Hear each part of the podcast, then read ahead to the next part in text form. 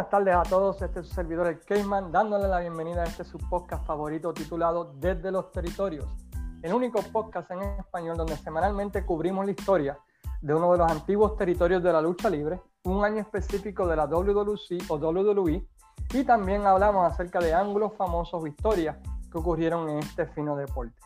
En esta ocasión estaremos mirando nuevamente uno de los años de la World Wrestling Council o Capital Sports Promotion, el año 1985, que tanto han pedido ustedes. Pero antes de comenzar, queremos agradecer a las siguientes páginas por siempre compartir y darle share podcast en sus páginas. La primera, Pride of Wrestling, la empresa independiente número uno del norte de Florida. Picos Reviews, Fiebre Wrestling, lo mejor de la lucha libre. Y la página americana o el grupo en Facebook Wrestling Territories. We want to thank Wrestling Territories for giving us the opportunity to share podcast in their page on a weekly basis. Esta ocasión, como consideramos, vamos a estar mirando el año 1985 de la Capitol. Ya habíamos hecho el año 86, 87, 88 y muchos de ustedes han pedido que regresemos y comencemos desde el año 85 para luego continuar, ¿verdad? Con el año 89 en adelante. Esperamos cubrir cada uno de ellos cada otra semana. Para hablar acerca del año 85 de la World Wrestling Council Capital Sport Promotion, invito, como siempre, cuando miramos el, el territorio de la Capital, a mi amigo y compadre Luis Gómez. ¿Cómo estamos, Luis? Irman, saludos para ti, cordiales. Estamos aquí en la lucha. Agradezco primero que todo a tu, a tu. A ti por darme oportunidad en el podcast. Agradezco a todos esos fanáticos que nos siguen cada dos semanas. Esto lo hacemos con mucho, ¿verdad? Mucho afecto para ustedes, para que sepan de la historia de Capitol y ¿verdad? aprendan un poquito más y comparen cómo era la lucha antes a cómo es ahora. Entonces agradece ¿verdad? de que el apoyo que nos han dado. Vamos a 85. En el futuro pues esperemos hacer cosas nuevas para ustedes. Y vamos para adelante. Y el año 85 es para mí, y yo sé que para ti también, Luis, uno de los mejores años de la Capital Sport Promotion. Si se puede definir en una palabra, de mi punto de vista, es fun, es divertido, tienen cosas diferentes, tienen diferentes luchadores que van y vienen de la isla, los ángulos, las historias son completamente especiales y, y realmente no hay un mes aburrido en el año 85. ¿Tú compartes esa opinión, Luis? De acuerdo, este 85 fue un año sin dudas uno de los mejores que he visto en mi vida en cuanto a lucha libre, un año bien especial, muchas cosas pasaron ese año, mucha transición y desde el principio hasta el fin de ese año fue demasiado espectacular y muy recordado, en el cual en este podcast, pues sobre eso pues hablaremos el transcurso para que cosas que ustedes se acordaban, pues que nosotros se acuerden. Hay como, ¿verdad? Como nosotros básicamente pues hay muchas cosas, pero como tú dices, ¿verdad? Eh, no todo se puede mencionar en, un podcast de ese año. Así que vamos a mencionar las más importantes, ¿no? Porque eh, claro. con las noticias más grandes del año, porque es claro. Y quizás en un futuro podamos regresar y cubrir las cosas pequeñas de ese, de ese año 85. El año y lo que hacemos... Disculpa. No, y lo que hacemos básicamente es por YouTube y por memorias y, recordar. Y recordar, ¿verdad? Y ver los videos clásicos que, que existen, que hemos tenido la oportunidad de volver a, a, a, ver. El año 85 comienza para entrar de lleno con una de las salidas que más impacto que hasta el día de hoy ha causado en el mundo de la lucha libre boricua, y es la salida de Riquín Sánchez de la Capital Sports Promotion, luego de ser la cara principal o la figura principal de la compañía como comentarista, y la entrada de Hugo Sabinovich, quien había servido como manager rudo y luego se había cambiado a face y como la figura principal o la cara de la Capital Sport Promotion como comentarista. ¿Qué me puedes decir de, esa salida de Riquín Sánchez en el año 85? La, bueno, básicamente me sorprendió, me dejó un shock, porque recuerdo como ahora que la semana, la semana anterior pues estaba Riquín narrando normal y de momento, pues Hugo está y Riquín no está. Y me preguntaba qué era pasado con Riquín, porque se habrá ido. Y efecto sí, se fue de la compañía luego de tantos años que estuvo con ellos, que fue la cara de ellos. Y realmente, pues, me dolió, porque yo estaba acostumbrado a ver a Ricky toda la semana. Y Ricky era único porque Ricky te explicaba las cosas como eran. Ricky era, sabía inglés, tenía buena dicción, era, era pausado te explicaba y tú entendías lo que pasaba en el ángulo o en la historia. Y eso realmente, pues, lamentablemente, pues, hoy día muchos dirán, pero como Ricky Sánchez no habrá ni uno y no se compara hoy con aquel tiempo, porque realmente hoy no hay nadie que se compare con él. Y Ricky Sánchez, por lo menos, le daba como cierta credibilidad al programa, aunque los ángulos fueran medio ridículos, él te los vendía serio y le daba cierta credibilidad. Y las entrevistas con los luchadores también reflejaba cierta credibilidad, le daban como un deporte, legítimo, ¿no? A, la lucha libre. Y todo el mundo que iba ahí, básicamente, era rara la excepción que no iban bien vestidos al estudio. Eso también le daba cierto caché al programa, lo, lo elevaba de, de, un simple programa de lucha libre. Y, y, cambia también el formato del programa, pasa a uno de, de más seriedad con Riquín Sánchez a uno que se puede calificar como Sports Entertainment, ¿verdad? Con, con Hugo, donde las catchphrases o, o la, la tangana y qué sé yo qué diablo y todo lo demás llegan a ser parte de la cultura algo más, ¿verdad? Más sensacionalista cuando el producto lo presentaba eh, Sánchez. Quizás yo puedo entender que eso es lo que eso es lo que ellos buscaban, cambiar el formato a algo más dinámico y vivo. Porque antes estaba con Ricky y Ricky era, más pausado, era más serio. No sé si la directiva de Capitol o, los dueños vieron como que oportunidad como que de crecer o vieron otras compañías que eran así como Beast Man que eran así como que más, un poco más exagerado y muy dinámico, como tú dices.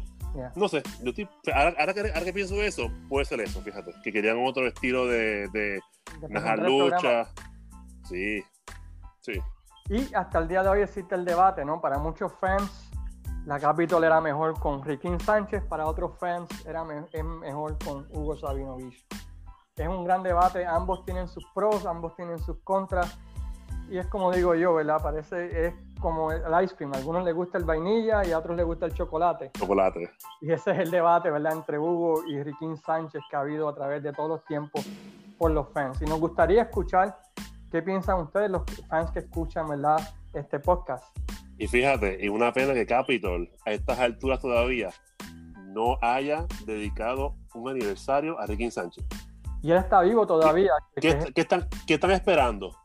Riquín ya, está, Riquín ya es un hombre ya mayor, que están esperando bastante, pero usted dio la cara. No, era la figura, era la figura principal de la compañía, era la, persona, ¿verdad?, que vendía el producto y lo hizo por muchos años y de manera digna, responsable, ¿verdad? Y, y, otra vez, la lucha libre se veía legítima bajo su mando. Yo entiendo que están a tiempo todavía o un homenaje que está bien merecido a Ricky Sánchez. Es correcto, yo estoy de acuerdo con eso, fíjate, y se me había olvidado ese detalle que ellos nunca. Nunca. Nunca le han dado, nunca le han dado break. Luego de eso, Ricky Sánchez sale y se hace la voz, ¿verdad? De ICW y luego de la WWF en Puerto Rico, ¿verdad? Con los programas en español. Llega a ser la cara de eso y Hugo continúa, este, ¿verdad? Como la cara de Capital Sports Promotion. Durante ese tiempo, Llega a Puerto Rico una de las figuras que más impacto causó a pesar de su estadía corta en la isla. Y este es uno de los que, en mi opinión, es un top 5 wrestler en la historia de este deporte. Para otros quizás top 10. Pero es el Randy Macho Man Savage. Que llega Con permiso. Con permiso. Uh, yeah. Exacto, ¿verdad? Que llega a la isla luego de que nosotros lo hayamos visto por varios años en un programa que daban en Guapa Televisión llamado ICW, una empresa que pertenecía a su papá, donde tuvo un feudo con Ron Garvin, con Bob Roop, con su hermano Lipin Lani Poffo. Finalmente llega este luchador que hemos estado viendo por varios años y el impacto que causa en la isla es increíble. Desde su presentación, sus promos, su look, es totalmente diferente a lo que hemos visto en la isla en los pasados, ¿verdad? Tiempo que llevaba la Capitol.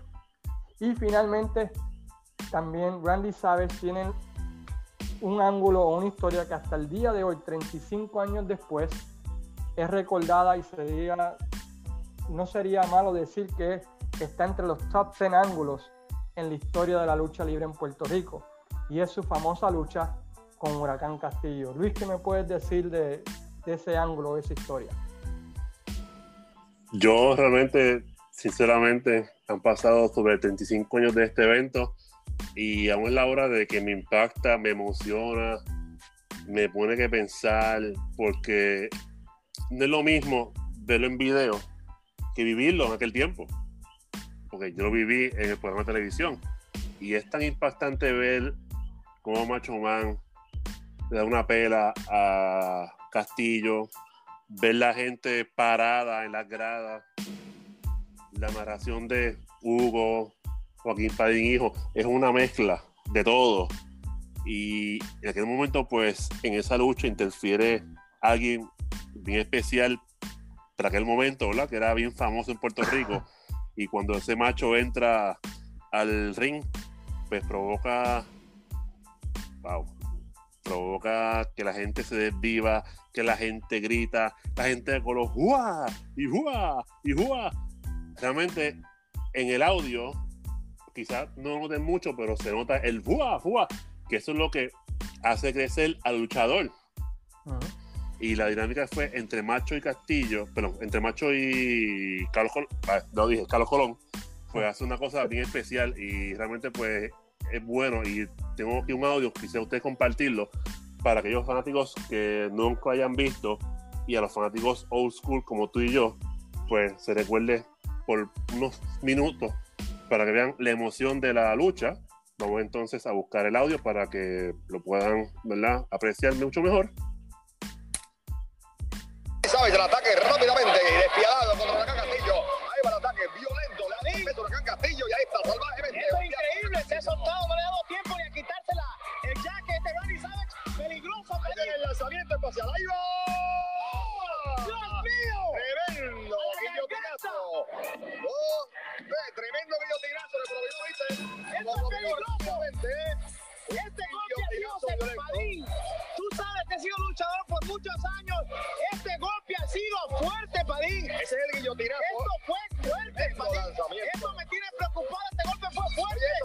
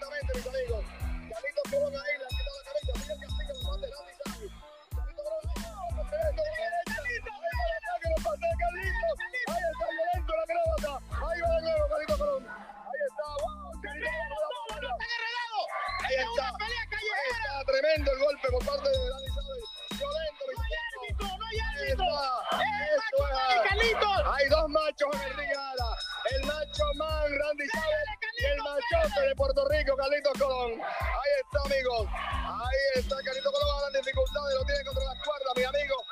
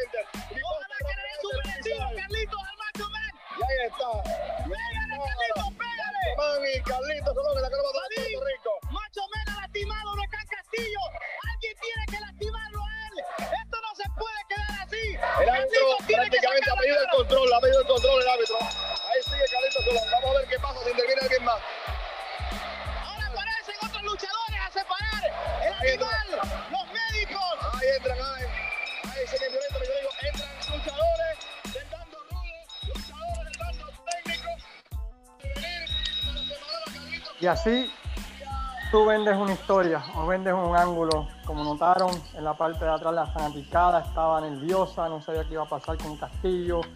Cuando entra Carlitos Colón, se forma uno de los grandes bros, eh, al Tommy Dame que, que ha habido en la historia de la lucha libre boricua. Y eso fue increíble.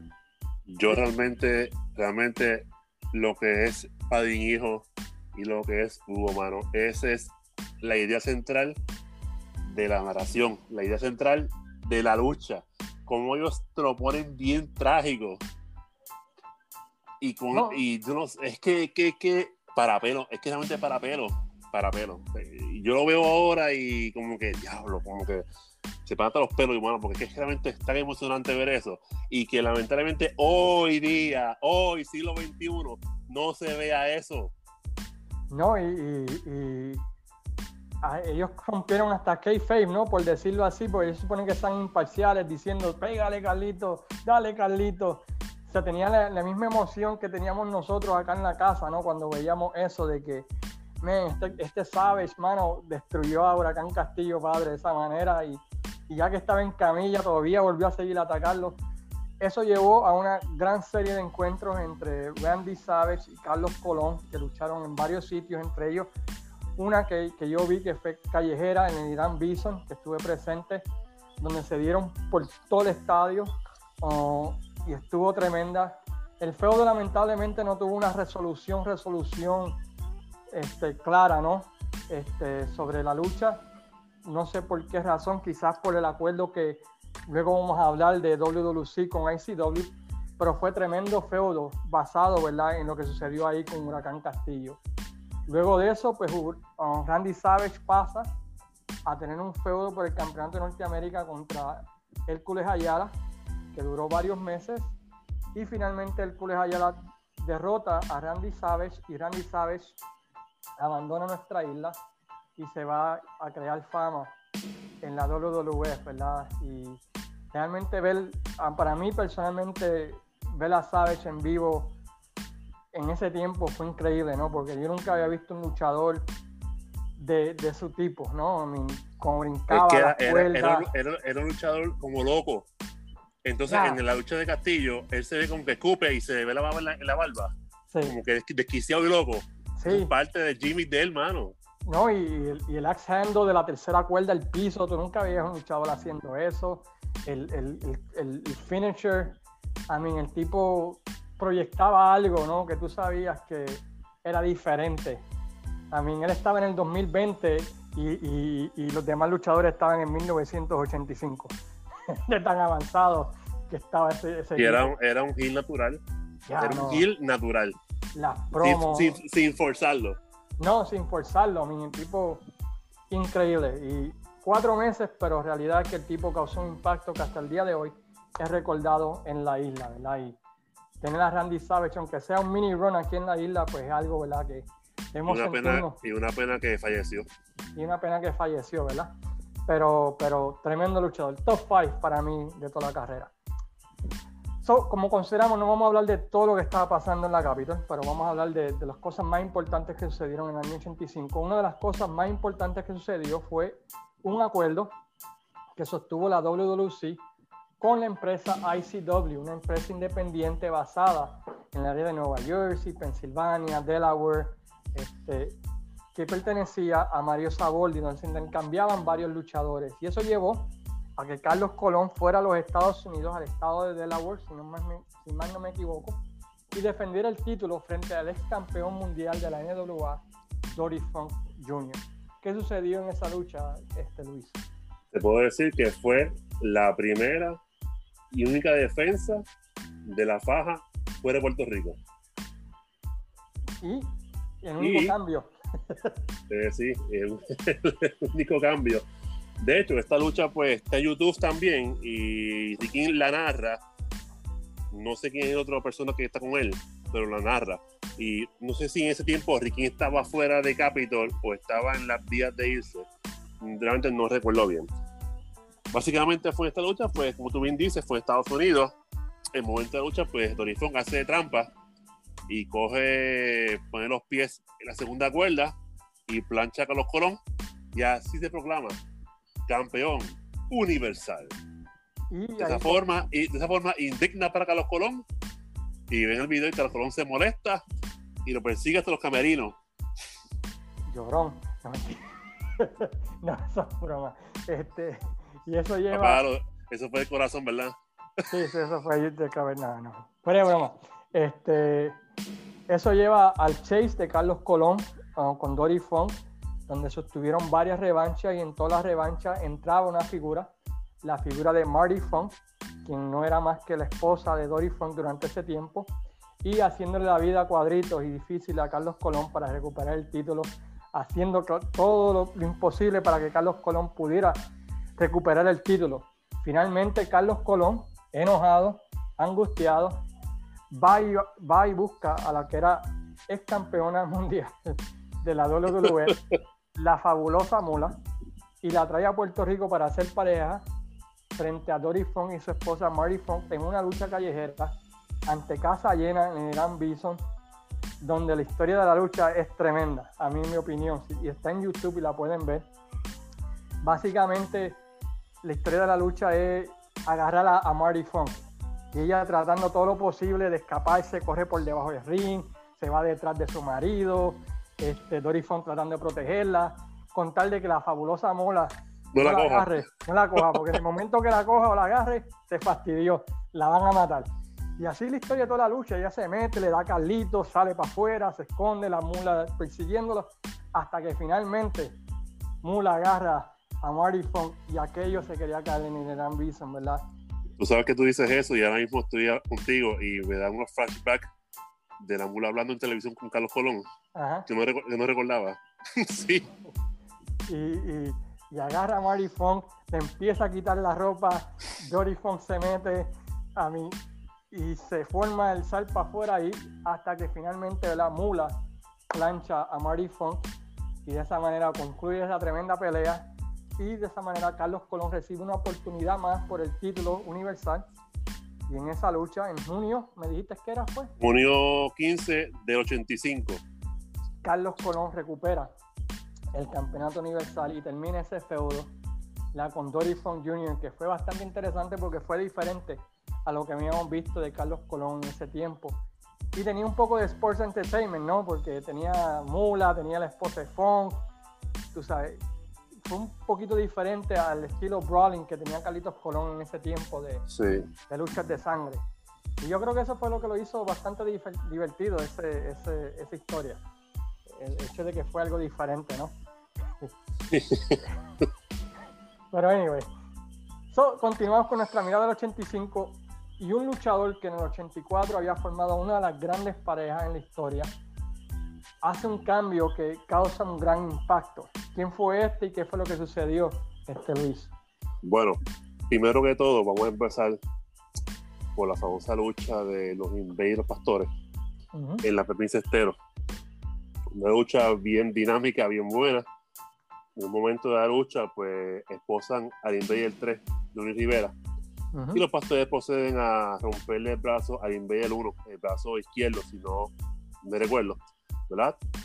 En un momento, pues el Invader se sale de la pera, intenta hacer como un Superman comeback, pero no puede, porque de momento por la espalda le dan con la bandera y lo noquean. Y ahí empieza otra vez el party contra Invader 1, que unos pastores aguantan en la silla y uno de los pastores, no recuerdo quién fue, se tira la tercera cuerda en una gráfica bien brutal porque la cámara toma la toma de cuando eh, le están partiendo el paso al Invader. Que aunque tú ves que no es verdad, pero tú ves que el sector de la bandera da con el filo de la silla. Y la gente empieza, diablo, se fastidió, le rompió el brazo, se murió el Invader, se retiró. De momento, pues de nada, entra el luchador bien recordado, padre del luchador Rico Suave, que es el médico 1.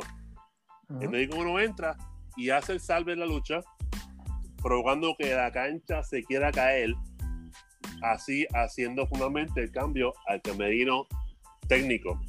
Esto provoca que se una con Invader 3 en venganza contra los pastores. Lamentablemente, en el momento ese del ángulo, el en ese tiempo, pues los pastores pues, lastiman al médico del brazo. Previo a esto, pues cuando lastiman al Invader, pues Pepe en la entrevista, al Invader sale con una maquinita en el brazo izquierdo, como que una máquina como dándole terapia para recuperar, para que el, brazo sanase. Y lo cómico es que, me recuerdo como ahora, no sé si fue que se puso ropa grande, pero mano, el, el, estaba gordísimo.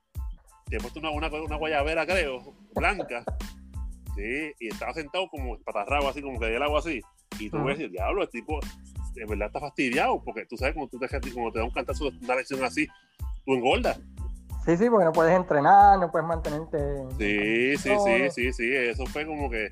Lo que no sé bien si fue la entrevista con Hugo Sayanovich, que posiblemente fue con él. Pero tengo así como que lapsos así, como que flashback así, que sale como, ¿sabes? como que hablando ahí, con la máquina ahí, hasta sonaba y todo.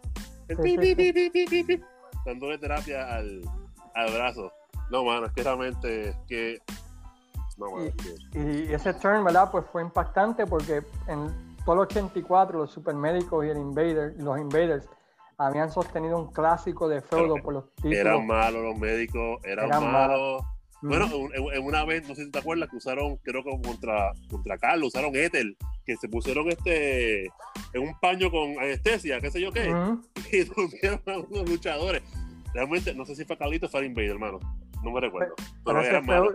Eran malos y de repente ahora es técnico, ¿verdad? Y el run del 85, ¿verdad? Pues como mencionó con Luis, con, con, empezó con hacer pareja con el Invader 3 y tuvieron un feudo bastante bueno, ¿verdad? Con los pastores. Hay una lucha, creo, en el Coliseo Roberto Clemente entre ambas parejas que está en YouTube, que es bastante buena.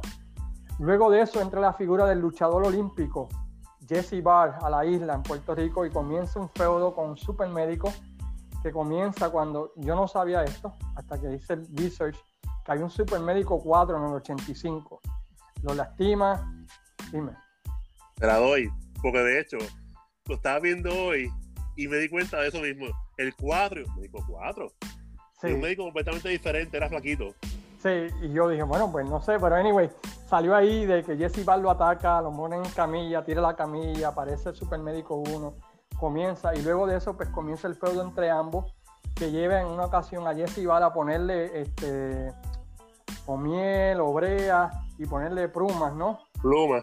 Y empieza a llamarlo chicken y gallinas, y luego comienza la venganza, ¿verdad? Del Supermédico detrás de Jesse Bar para tratar de hacerle lo mismo a, a, a Jesse Val de ponerle pluma y probar que es un macho hecho y derecho, ¿verdad? So, y eso llevó a una lucha entre ambos en aniversario que vamos a, a cubrir, pero el Supermédico tuvo un, un, buen ron en ese 85, ¿verdad? Como, como técnico. No, yo creo que ese fue el año de que realmente fue su push individual. Uh -huh. La, el, lo ayudó mucho ese, ese, ese cambio técnico, lo ayudó demasiado. Sí, no, fue tremendo. El Invader, como menciona Luis Gómez, tuvo un tiempo fuera. Regresa nuevamente, ¿verdad? Este, luego de que le rompieran el brazo. Y realiza una lucha que se celebró en Caguas, que tanto Luis como yo estuvimos. ¿Y qué me puedes decir de esa lucha y contra quién fue? Bueno, esa lucha memorable, casa llena. Me recuerdo porque estaba sentado justamente a las escaleras frente al ring. ¿Por donde, bajaban, ¿Por donde bajaban los luchadores? No, no, no. Esa, esa parte, ese es el lado, ese es el lado, el lado, el lado okay. derecho. Yo, eh, yo estaba sentado justamente, el normal de entrada, o sea, cuando tú estás en la cancha, ves una pared blanca ahí. Sí, que tú pues, ibas para la derecha, izquierda. Ah, pues a la derecha, tú vas a escaleras, ahí en la primera fila. La, a la derecha iba para los camerinos. Eso mismo. Y ahí para mismo. La, la, la, audiencia. Eh, sí, que usualmente los luchadores técnicos te pasaban siempre en esa esquina. Exacto. Yo, y los rudos. Y, y yo, los y yo, era, era en la otra esquina, en el otro eh, extremo. Y yo, y yo, inocente, cogí mi libreta de, de autógrafo. Sea, que necesitaban las libretas de autógrafo. Sí, sí, sí. Pues yo y mi abuelo siempre nos sentábamos al otro lado de donde bajaban los luchadores. O sea, siempre nos sentábamos en, esa, en la misma fila, en el mismo medio. La segunda fila, me acuerdo, las primeras dos sillas era mi abuelo y yo y los panas de él que iban, porque nosotros cuando íbamos a Cagua nos reuníamos en terminal y había un señor que tenía una guagua pública y, y nos, nos, íbamos con él a las diferentes carteleras de la isla.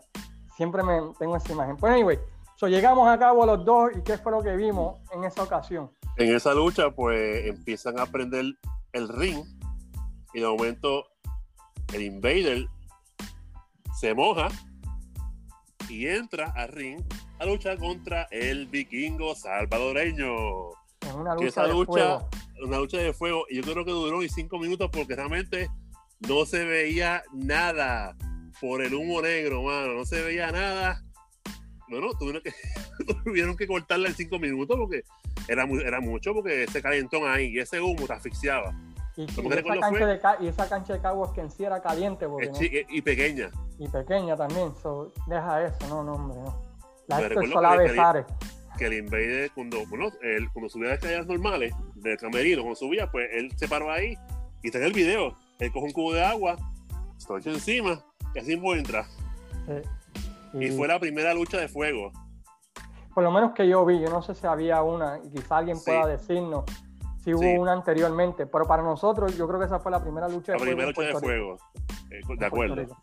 Pero de si acuerdo. estamos equivocados, por favor déjenos saber. Por favor, sí. No somos perfectos tampoco. No, no, y, y, y que realmente, ¿verdad? Pues de, de, los 70 yo no sé mucho, quizás hubo uno en los 70, pero... pero, anyway.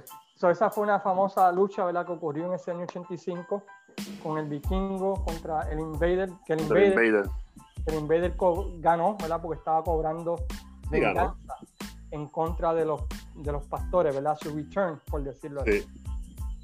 Algo que vimos en el año 1985 fue la calidad de luchadores que vinieron de los Estados Unidos durante ese año. Durante ese año pudimos ver, por ejemplo, entre muchos luchadores, pudimos ver al American Dream Dusty Rose en su única visita a la isla para enfrentarse a Ric Flair por el campeonato mundial de la NWA. También fue la única visita de Magnum TA. Iba a ser la estrella número uno de la NWA, Magnum TA, Magnum. para luchar contra Tully Blanchard por el campeonato de Estados Unidos en revancha del evento Stargate 85 y las pudimos ver aquí en Puerto Rico.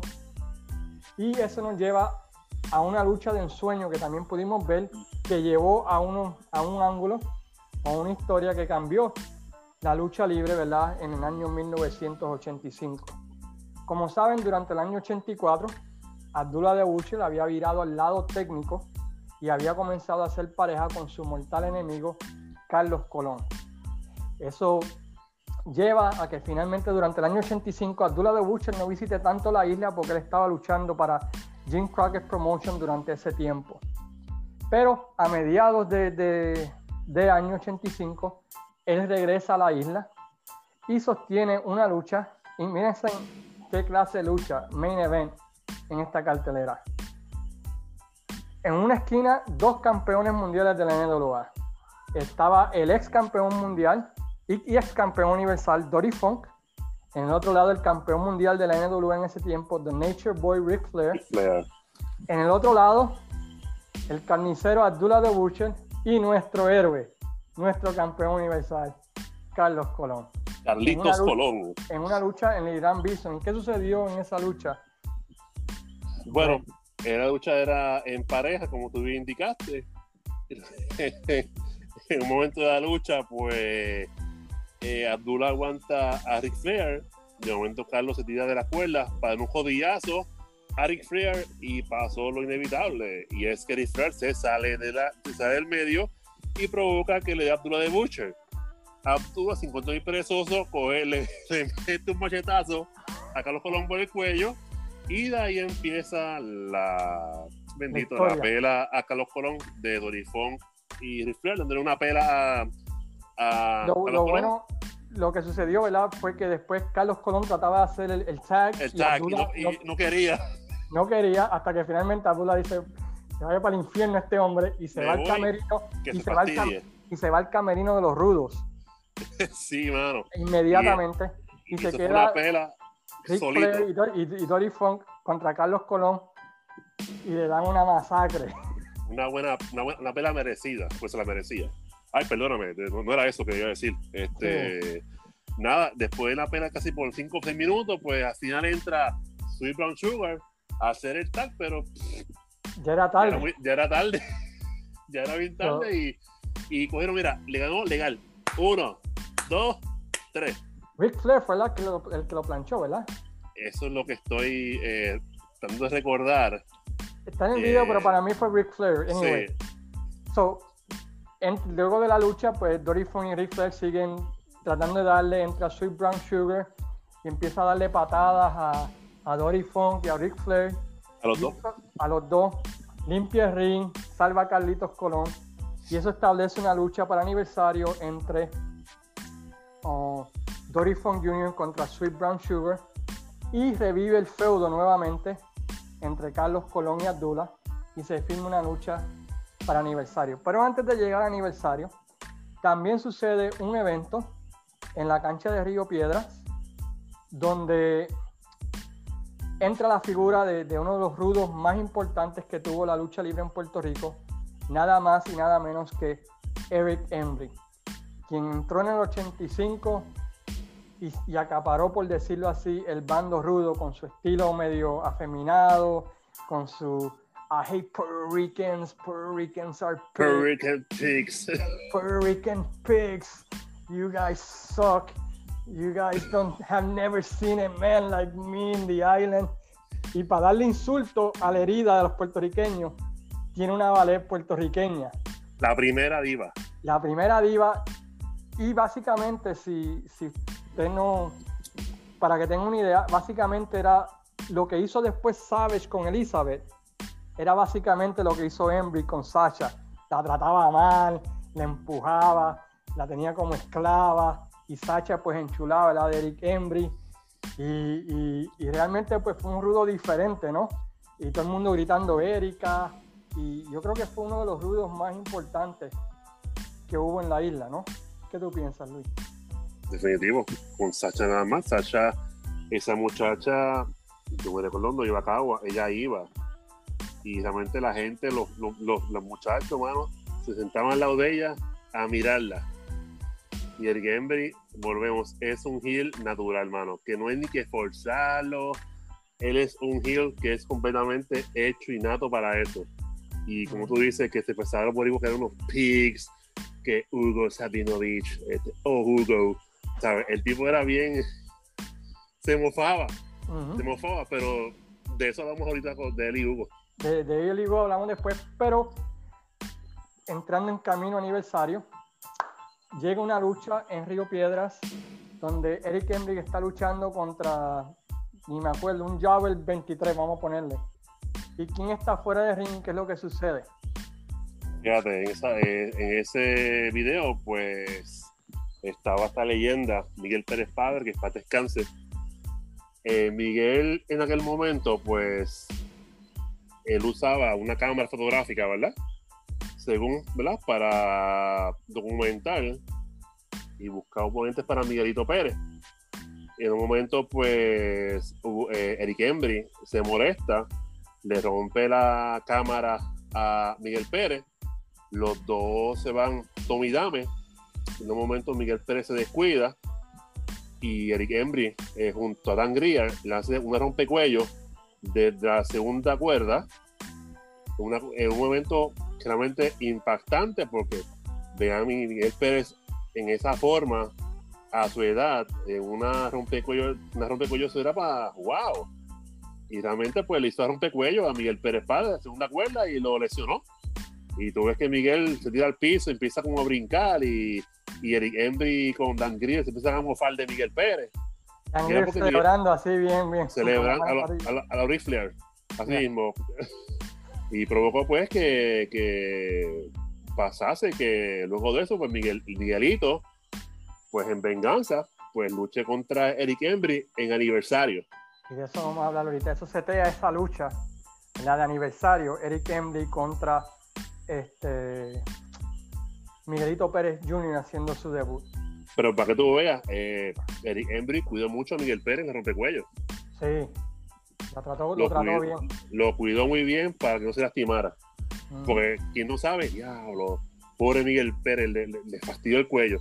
Y realmente la gente no sabe que el rompecuello es que hay que hacerla bien hecha para que no te, no te rompe el cuello de verdad. Y eso es admirable porque realmente, pues, la segunda cuerda a Miguel Pérez, a esa es la que tenía, ya lo cuidó muchísimo.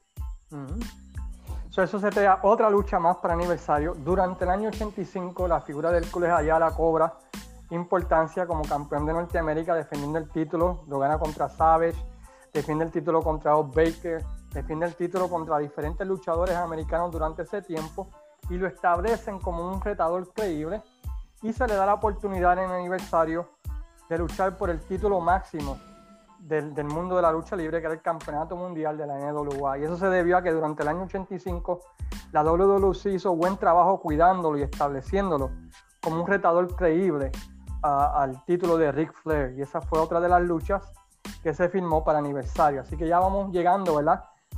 Todos los ángulos van conduciendo, ¿verdad? Ese evento de aniversario. Y falta una lucha para aniversario, una de las importantes. ¿Y cómo surgió esa? Pues como saben, los pastores le rompieron el brazo al Invader 1. El Invader 1 hace su regreso. Ellos en televisión lanzan un reto a los pastores para una lucha en alambre de púas, porque durante las revanchas los pastores se habían escapado. Los pastores no responden en el momento, pero en una lucha en Ponce en parejas, entre los Invaders contra Eric Envy y Hércules Hernández, en ese momento que está la lucha en todo su fuego, entran los pastores, le dan una salsa a ambos Invaders, los amarran con alambres de púa. Alrededor. Alrededor. Alrededor. alrededor uno contra uno y amarran el alambre de púa y esa es la respuesta de los pastores para setear la lucha aniversario de Alambres de Púa, los pastores contra los invaders. Y eso, ¿verdad? Pues establece esa lucha.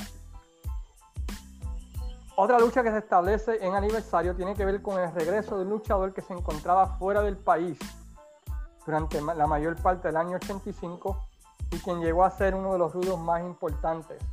¿Qué estaba sucediendo en el 85 con Chiquistal, este, Luis? Bueno, eso hablamos del podcast primero, que fue de 86, si no recuerdo. Chiqui viene de Southwest, acá a Puerto Rico. Y de momento, pues, él siente como que ha mejorado muchísimo. Y poco a poco, pues lucha con los Jovers y le va ganando.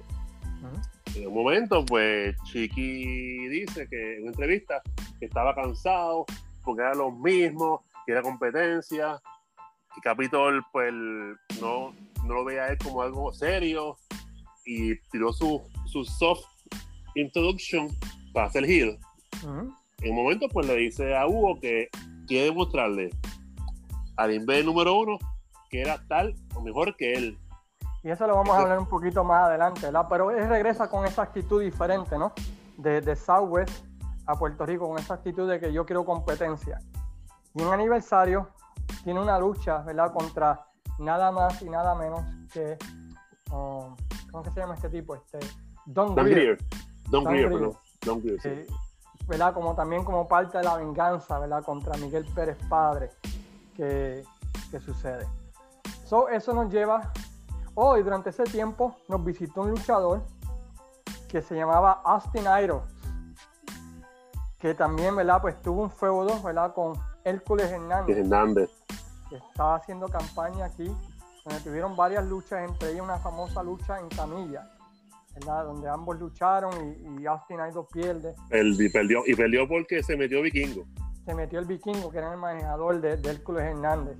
Y esa también iba a ser una lucha que iba a concluir en aniversario 85. Así que eso es básicamente, como ven, casi todas las luchas de aniversario, a diferencia de muchos otros años, tenían una historia, un feudo detrás de ellas. En 86, 87, pues no había, había muchas luchas de relleno. Pero en el 85 la gran mayoría la tenían un, feudo detrás de ella. Otra lucha que se iba a celebrar en, en aniversario 85, pues es un feudo que venía de la AWA, que era el de los Road Warriors contra los Fabulous Ones, Steve Kern y Stan Lane. Ellos habían estado batallando por el campeonato mundial de la AWA y traen ese feudo a Puerto Rico y la otra lucha ¿verdad? de aniversario es el famoso feudo de la que duró en Puerto Rico por muchos años. Jimmy Boogeyman Valiant contra Kamala, que, sucedió en varios aniversarios. So, llegamos a la cartelera de aniversario, que está por lo menos las luchas más importantes en YouTube, y hay un video de ella. En la primera lucha, yo no estoy seguro de esto, pero puede ser que esté equivocado. En una lucha de boxeo, Chiquistal noquea a Don Greer en el cuarto asalto. Jesse Ball derrota al médico, así que no se fueron por el final feliz. La cartelera fue celebrada, antes que se me olvide, septiembre 21 del año 1985 y la asistencia fue de más de 22 mil personas. Sweet Brown Sugar derrota a Dory Funk Jr. en una lucha que más aburrida no puede ser esa lucha duró más que ver la pintura secarse en, la cocina. De... Un relleno. Ah, eso fue slow, man. Very, very, very slow. Eh, Miguel Pérez Jr. hace su debut derrotando al campeón de Puerto Rico, Eric Embry, por conteo. El campeón mundial de la NWA, Rick Flair, derrota a Hércules Ayala en una muy buena lucha. Oh, donde Hércules Ayala en varias ocasiones tienen chance de ganar el título, pero como siempre sucedía, Rick Flair retenía, ¿verdad? Por eh, una manera tramposa, en este caso creo que fue poniendo los pies en la soga. El campeón universal de todos nosotros y, el tuyo, Luis Gómez, Carlos Colón, batalla con Abdullah Butcher a una lucha con descalificación. Y lo interesante es que el manejador de Abdullah era James J. Dillon en ese tiempo. Y un mes después de eso, pues James J. Dillon forma parte de los Four Horsemen. Y es interesante ver esa transición, ¿no? En una lucha de hambre de púas, el Invader 1 y el Invader 3 derrotan a los pastores. En una lucha de alambre de púas sangrienta y tremenda, que realmente es histórica, ¿no? Altamente recomendada para ver altamente recomendada para ver, para cobrar venganza por la rompida de abrazo y, por haberlos amarrado con el hambre de púa. De púa. y luego de eso, ¿verdad? Pues los Road Warriors ah, derrotan a los Fabulous Ones por medio de conteo.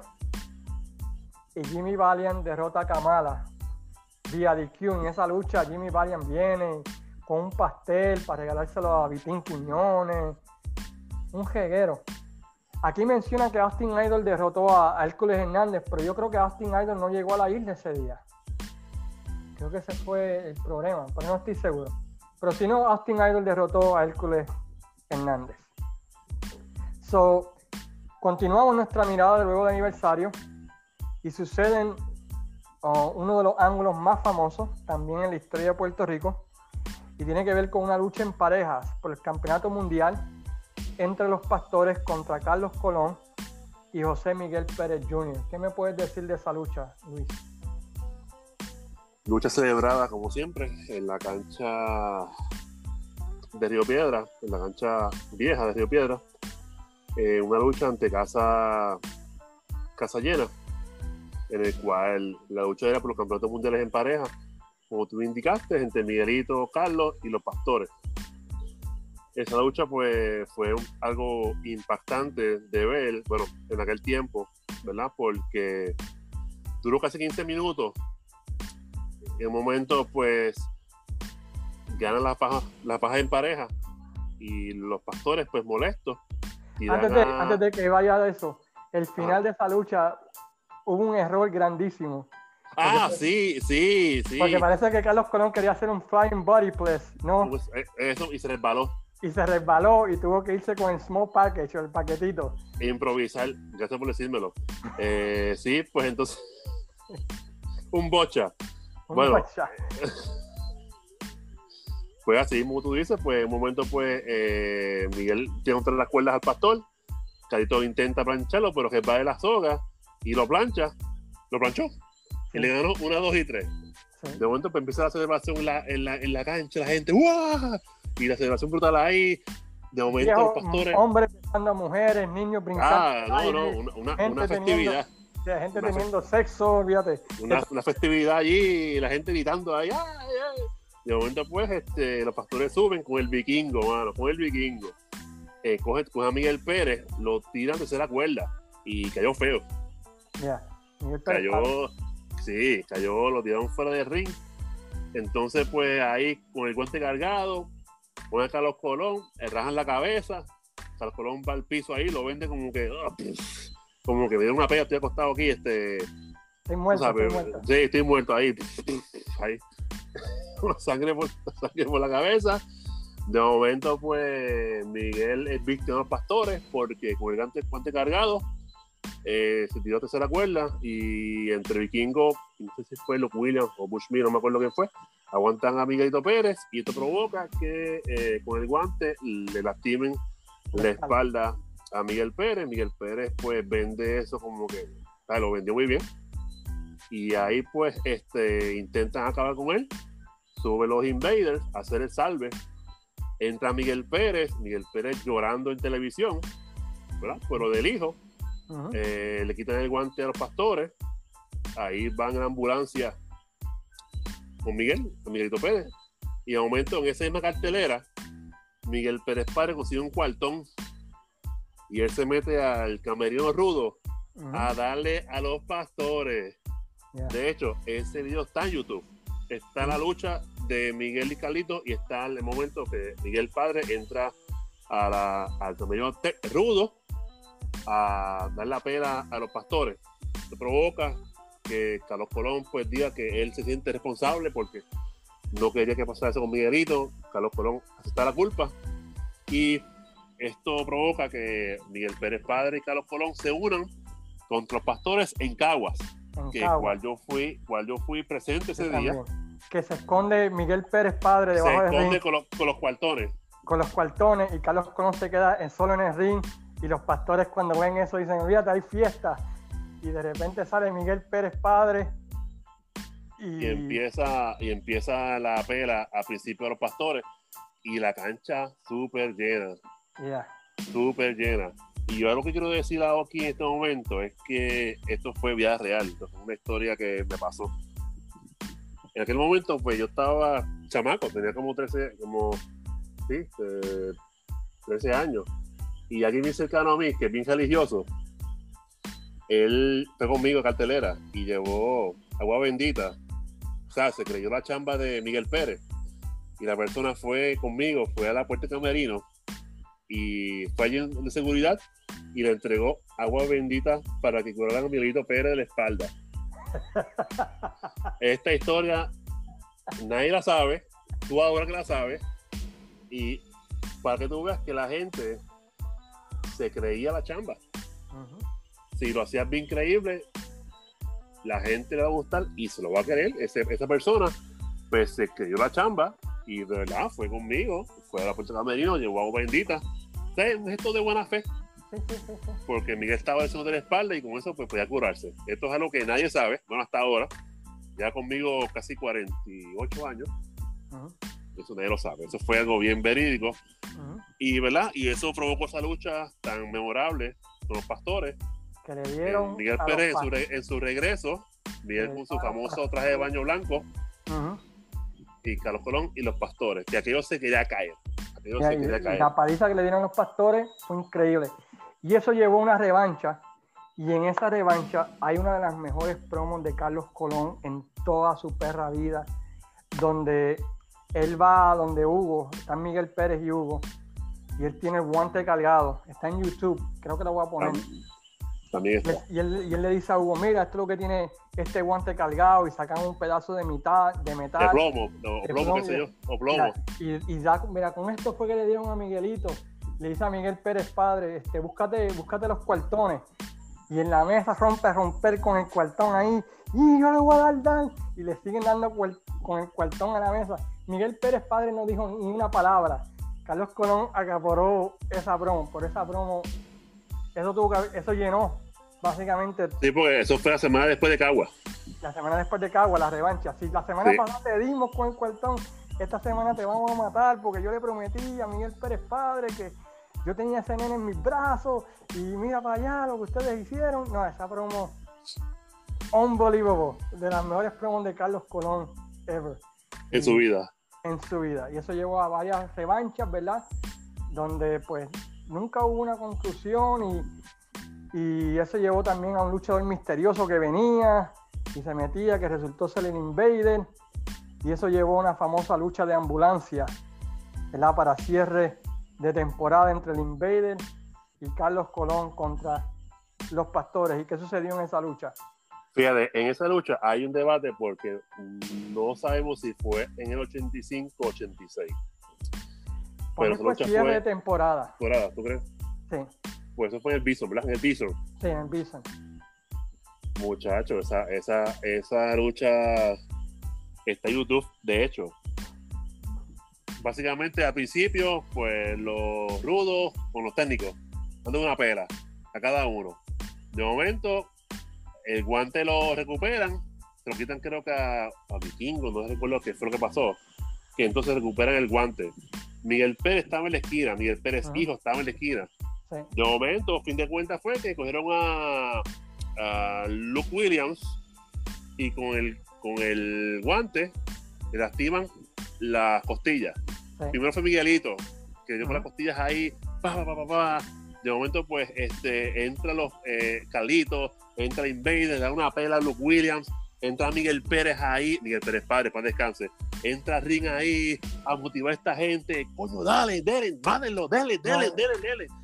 Y lo, y lo brutal es que la fanaticada ahí, guau, guau, guau. Y de momento pues se llevan a, a Bushville en ambulancia y dejan a Luke Williams solo en el ring. Y fue un party contra, contra Luke Williams.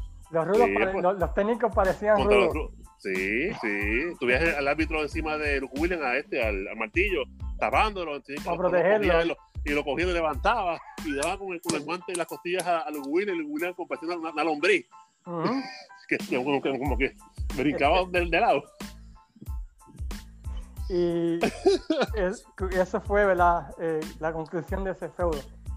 Pero, en el 85, pero, Miguel, estaba, Miguel estaba ahí, pero Miguel estaba ahí. Todavía lastimado. sí, toda, bueno, para efecto de ángulo estaba lastimado y está en balbu. Sí. Y regresa luego, ¿verdad? Para el 86 y tienen la famosa lucha que tú tanto odias, ¿verdad? Con, con ese final tan estúpido, pero anyway. Uh, bueno, la, la, lucha, la, lucha, está. Sí. Pero. Sí, la narración, ese... pero, pero, eh, sí, mano, es un final fresa. Pero para terminar el 85 hubo un ángulo entre Eric Embry y Hugo Sabinovich.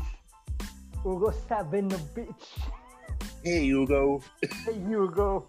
¿Cómo comenzó este y, y, cómo terminó este ángulo para terminar de esta manera el año 85? Pues, tú sabes que Eric Embry le gustaba humillar a la gente y cogía Hugo de puntos.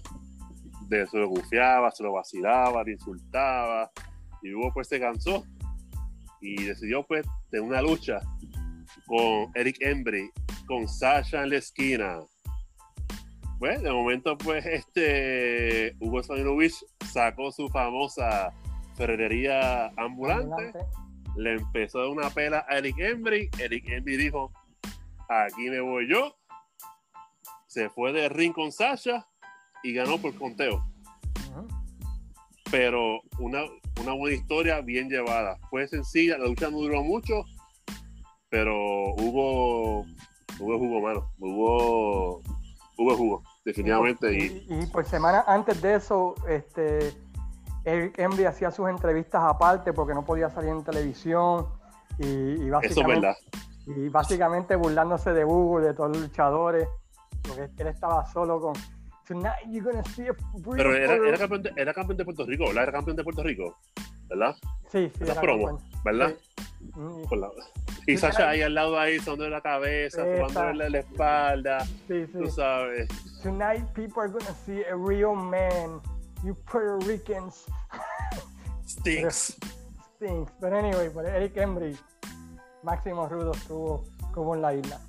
No, estuvo, estuvo, estuvo, aquí como así, como así un año y medio. Uh -huh. Y eso, ¿verdad? Después en 86 tuvo feudos con Super Con el médico, el médico. Tuvo feudos con el Invader 3, con el Invader 1, con todo el mundo, pero... Y después regresó en los 90 a Puerto Rico y tuvo otra buena corrida. El tipo era perfecto para Puerto Rico, bueno, un rudo perfecto para la isla. De Flamboyant Eric Embry. De Flamboyant Eric Embry. Embry.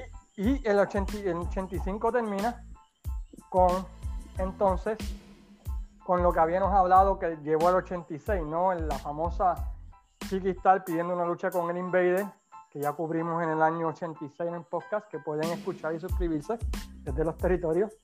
Y Chiqui Star, ¿verdad? Pues ahí traiciona al Invader para setear todo el año 86. Y de esa manera, no, pues ya. No digas eso. El Chiqui vio la luz en el camino. Ah, vio la luz en el camino, sí, tiene Sí, razón. vio, sí, sí. Porque de hecho, en ese momento es importante la historia de Capital Sport Promotions. Uh -huh. Si eso no pasaba, el curso de historia de la compañía hubiese cambiado. Sí, es correcto. Pero el año 85, para mí personalmente, fue de los mejores años que hubo. Muchos feudos, muchas historias, muchos ángulos.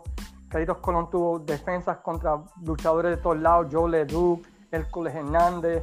Tuvo defensas con Dory Funk, Abdullah.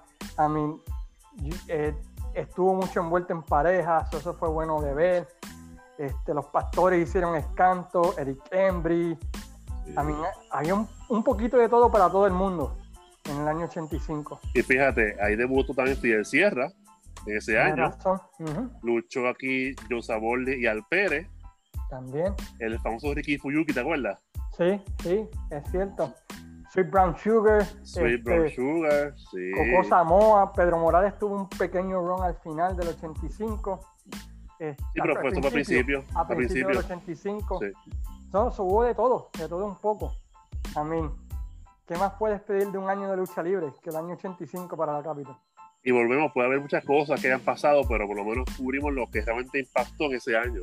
Uh -huh. Pero si alguien se acuerda de una anécdota o se acuerda de algo, pues. Pónganlo en los comments. Correcto. Y, y nosotros podemos seguir hablando de esto. Antes de terminar, tenemos un anuncio bastante especial. Oh, gracias al apoyo de ustedes y el interés, Luis Gómez y yo vamos a realizar otro podcast, ¿verdad? Semanal, pero este es un poquito diferente, se va a llamar Tonight in the Main Event, o esta noche en la lucha estelar. Y lo que vamos a hacer es que vamos a cubrir una cartelera de lucha libre que se encuentra en el network, que se encuentra en YouTube, un programa de televisión, y vamos a hacer un review de esa cartelera, lo bueno, lo malo, lo que estaba pasando, si nos gustó, si no nos gustó, si vale la pena verlo, si no vale la pena verlo.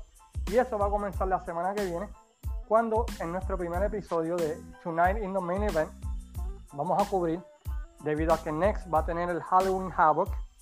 Vamos a cubrir el primer Halloween Havoc que existió, que fue en 1989, con la lucha estelar de En la jaula electrificada, Sting y Ric Flair contra Grey Muta y Terry Funk, donde el ganador tenía un manager en cada esquina y tenían que tirar la toalla y el árbitro era Bruno Sammartino haciendo su aparición en la NWA por la primera vez. Pero esa cartelera también tiene otras buenas luchas, tiene a Brian Bryan contra Lex Luger por el campeonato de Estados Unidos, tiene el debut de Doom, que eran Bush Reed y, y Ron Simmons contra los Steiners. ¿Qué más tiene? Tiene a los Midnight Express, tiene la famosa, la pareja número uno del mundo, los Dynamic Dudes. Nada más por eso tienen que sintonizar con nosotros la semana que viene el podcast de Tonight in the Main Event. ¿Estás listo para eso, Luis? Sí, estoy mentalmente preparado para eso. So, lo que vamos a hacer que el primero va a ser Halloween Havoc 89, pero después de eso vamos a hacer una encuesta y ustedes nos van a decir qué Luis y yo tenemos que ver para esa semana. Y de hecho, algo, algo, importante, quiero agradecer que ya veo que somos bien famosos porque la gente nos sigue muchísimo. Un, ah, saludo, a esa gente, un saludo a esa gente que nos, que nos sigue y trata de copiarnos. Ya, que, van a hablar de historia ahora, ¿no? Sí. Así que. Nadie nunca hablaba de historia y de repente, ¿no? Vamos a hablar de historia. Sí. sí. saludito, saludito al fan. Pero mira, mira, se la quiere, apoyo, mira, apoyo de corazón. Apoyo, mientras más gente habla de lucha libre, mejor. Claro, y significa que el producto es bueno. Si nos apoyan, nada que buscar. Nada, nada. Anyway, compartan este podcast, suscríbanse, denle en share, pueden escuchar este en Spotify, Anchor, todo lo demás, ¿verdad? Google Podcast y Apple y todo lo demás, todas las crónicas. con eso terminamos nuestra mirada al año 1985. ¿Tiene unas palabras finales, Luis? de verdad se puede el apoyo a este proyecto que hacemos. Sigan en sintonía. Cualquier verdad, duda, pregunta, situación que quieran mostrarnos o que quieran que hablemos acá, pues con mucho gusto pues le intentaremos ayudar, ¿verdad? O comentar sobre la lucha libre. Y nada, de verdad se agradece. Nosotros vacilamos, pero realmente pues eh, sin su apoyo no hay proyecto y veo que le ha gustado mucho y no esperaba que el apoyo fuera tanto referente a Capitol de aquellos años. Realmente me sorprende y los agradece, ¿verdad? Es positivo, es bueno, nos motiva a hacer este proyecto cada dos semanas y realmente pues de corazón se agradece, porque sin ustedes no estamos aquí. Y en dos semanas regresamos con el año de Sadistic Steve Strong, el año 1989 de la Capitol Sports Promotion. Así que a nombre de Luis Gómez, es su servidor el Cayman, deseándole a todos ustedes que se mantengan seguros durante esta pandemia, que hacen muy buenas tardes y cuídense. Hasta la próxima.